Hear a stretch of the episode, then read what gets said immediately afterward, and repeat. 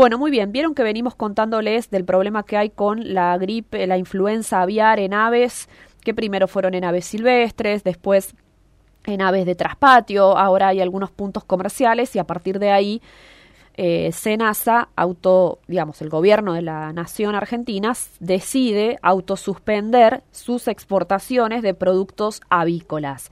Vamos a ver cómo impacta esto de lleno en la industria avícola, porque nos atiende eh, Germán García, que es gerente general de AVEX. Germán Fernanda te saluda. Buenos días.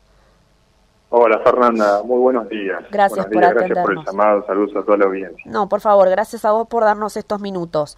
Bueno, eh, ¿qué, casos hubo? ¿Cómo, ¿Cómo, es esto de el virus en aves que uno llama de establecimientos comerciales y a partir de ahí Senasa y Argentina deciden no exportar más? ¿Cómo son estas aves o qué es lo que sucedió para que volvamos a este estado hacia atrás, no? Lógico. Esto, esto primero aparece en, nuestro país eh, por aves migratorias, que, la gripe aviar está siendo transmitida en, varios países por esta modalidad. Este, empezó en América, en, Canadá y viene bajando en por Estados Unidos, varios países de América Latina. En muchos países esas aves migratorias han eh, contagiado otras aves. Pues es una enfermedad de fácil transmisión entre, entre las aves. Claro. Eh, entonces, bueno, llegó a la Argentina a finales de febrero en un, en un caso que se determinó en Jujuy, en aves migratorias, y, y en aves migratorias o en aves eh, silvestres más que nada. Eh, mientras era de esa, de esa, de esa manera, Argentina mantenía el estatus de país libre de la enfermedad porque no, mientras no se presentara en aves comerciales, este, manteníamos ese estatus sanitario. Al presentarse la enfermedad en, un galpón de pollos o en un galpón de, aves reproductoras o en un galpón de aves ponedoras, que son digamos las tres grandes rubros dentro de la avicultura, las que ponen huevos para consumo de huevo, las que las que ponen huevos para criar el pollito bebé, que luego va a ser el pollo parrillero, o el propio galpón de pollo parrillero, eso es lo que llamamos nosotros la, la, el ave comercial. Al, al ingresar en la enfermedad en, una, en, un en un galpón con aves comerciales, bueno, ya perdemos el estatus sanitario del libre de la enfermedad. Eh, el tema principal es que, bueno, eh, el gobierno, el SENASA, eh, con una, como, como medida precautoria ha decidido frenar las exportaciones a cualquier país del mundo porque, bueno, ya hemos perdido ese estatus hoy ya estamos hoy en, una etapa en la que deberíamos empezar a revisar esa, esa situación, porque hay muchos países que tienen la, enfermedad declarada y sin embargo continúan exportando. Caso Estados Unidos, eh, otros países México, hay muchos países que no han podido eliminar la enfermedad porque es una enfermedad muy contagiosa dentro de las aves, dentro de ese ámbito, pero que eh, no presenta riesgos para, para quien consume aves este, o huevos o lo que sea. Por eso esos países siguen exportando por más que tienen la influenza. Exactamente. Estados Unidos tiene como uno de sus principales socios a China y China hoy este, nosotros no podemos exportar eh, porque porque obviamente primero nos hemos autoimpuesto y después hay que hacer todo un trabajo de convencimiento, esto es de autoridad sanitaria a autoridad sanitaria, de, mostrarle a las autoridades sanitarias chinas de que Argentina, aún, aún con la enfermedad, puede seguir produciendo de manera eficiente, de manera segura, este, para que nos vuelvan a abrir los mercados. Por ejemplo, Japón hace unos 10 días dio de baja todas las importaciones de, de aves eh, y de aves y de productos avícolas, pero ya reabrió, por ejemplo, la de, la de ovoproductos, ya reabrió la exportación o la importación de, derivados de huevo de la Argentina. Y bueno, eso es parte del trabajo que hay que hacer para ir recuperando aquellos países que unilateralmente decidan dejar de traer productos de Argentina. Hoy todavía estamos con la autoimposición. Nosotros desde, desde Senasa sigue estando vedada la exportación aún a países que no se han pronunciado en contra de recibir productos de Argentina, ¿cierto? Claro.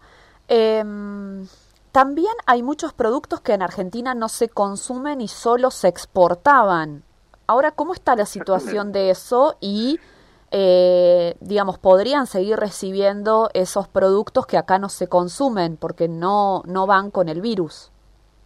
Exactamente. Eh, no solo que no van con el virus, sino que no tienen no tienen mercado adentro. Un ejemplo de esto son las garras de pollo. La garra de pollo es un producto que en, en Asia se consume muchísimo y acá no tiene no tiene otro destino que hacer una harina. O sea, podríamos solamente hacer una harina con eso este, y no otra cosa.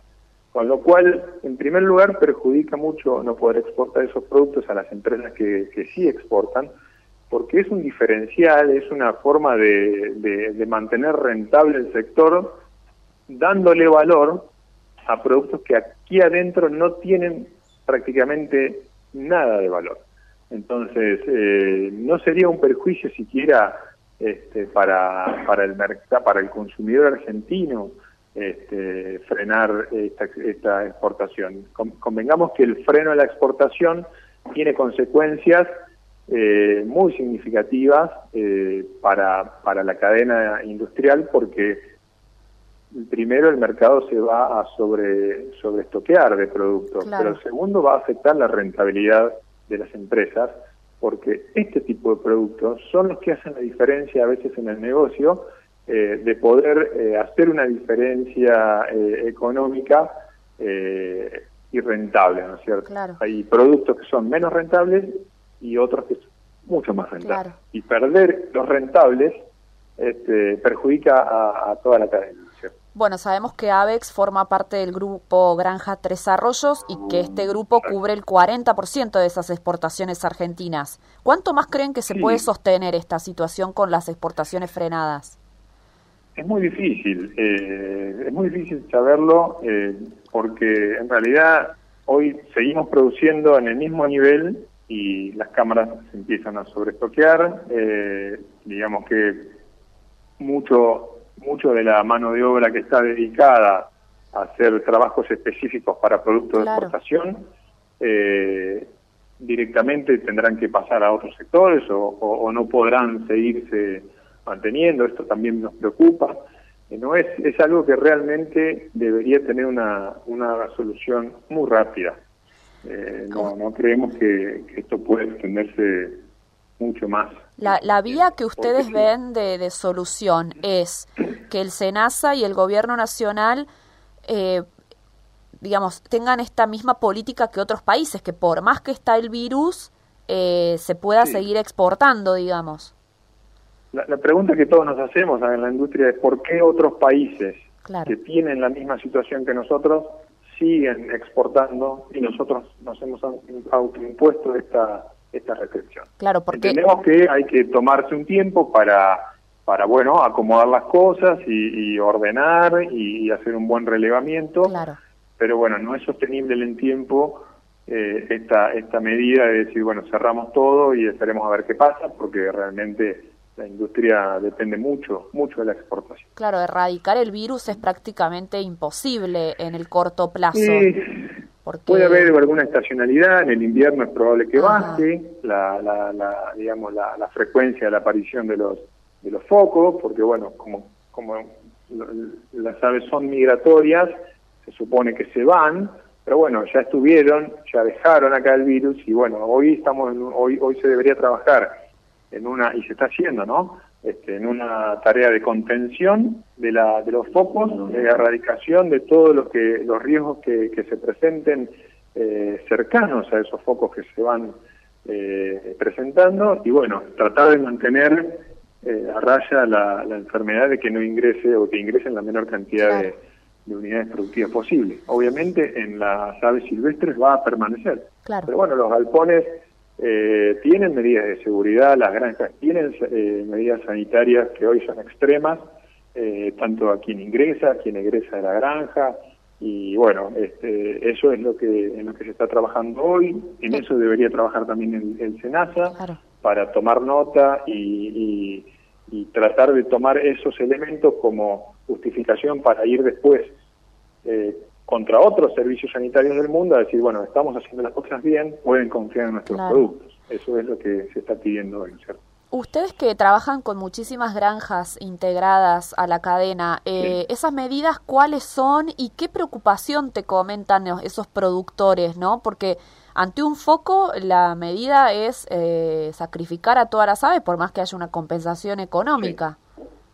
Ante un foco la, la única solución es erradicar, y no solamente erradicar, eh, o sea, eliminar eh, ese galpón. A veces hay granjas que tienen 3, 4, 10 galpones y según las, los manuales de procedimientos hay que aniquilar toda la granja. Entonces, Pero la infraestructura también. La pérdida económica en el momento es, es muy grande porque bueno es un, es un ave que fue criada, que hay que ver en qué estadio de la crianza se encuentra, pero obviamente es son millonarias.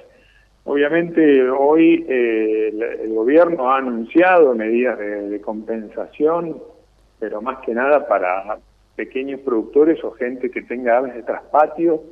No se ha visto nada todavía eh, o no hay nada formal ni concreto de lo que sería una compensación para una empresa que pierde, no sé, en un galpón de pollo tal vez 10 millones de pesos. Claro, la infraestructura también la tienen que sacar.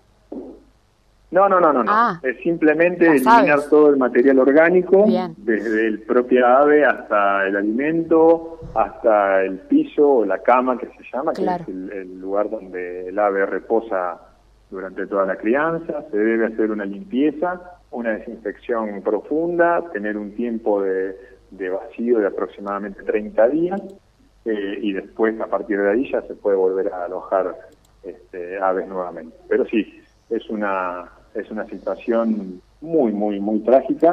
Eh, por suerte nosotros no hemos tenido casos en, en, la empresa ni en el grupo.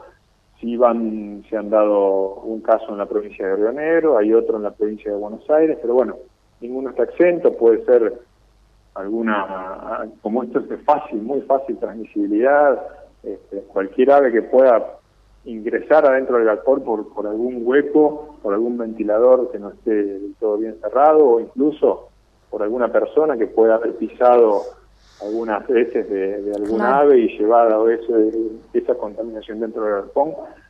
Este, es un riesgo muy grande, así que bueno, eh, hay que extremar todas, todas las medidas. Y eso es lo que se está haciendo hoy en, en todas las granjas del grupo y entiendo que el SENASA está también eh, haciendo que esto se cumpla en toda la industria. Claro. Germán, la última, eh, ¿este sobrestock puede traer eh, eh, sobre modificaciones en los precios de, los productos que queden para el mercado interno? Sí, por supuesto. El mercado interno se rige básicamente por oferta y demanda.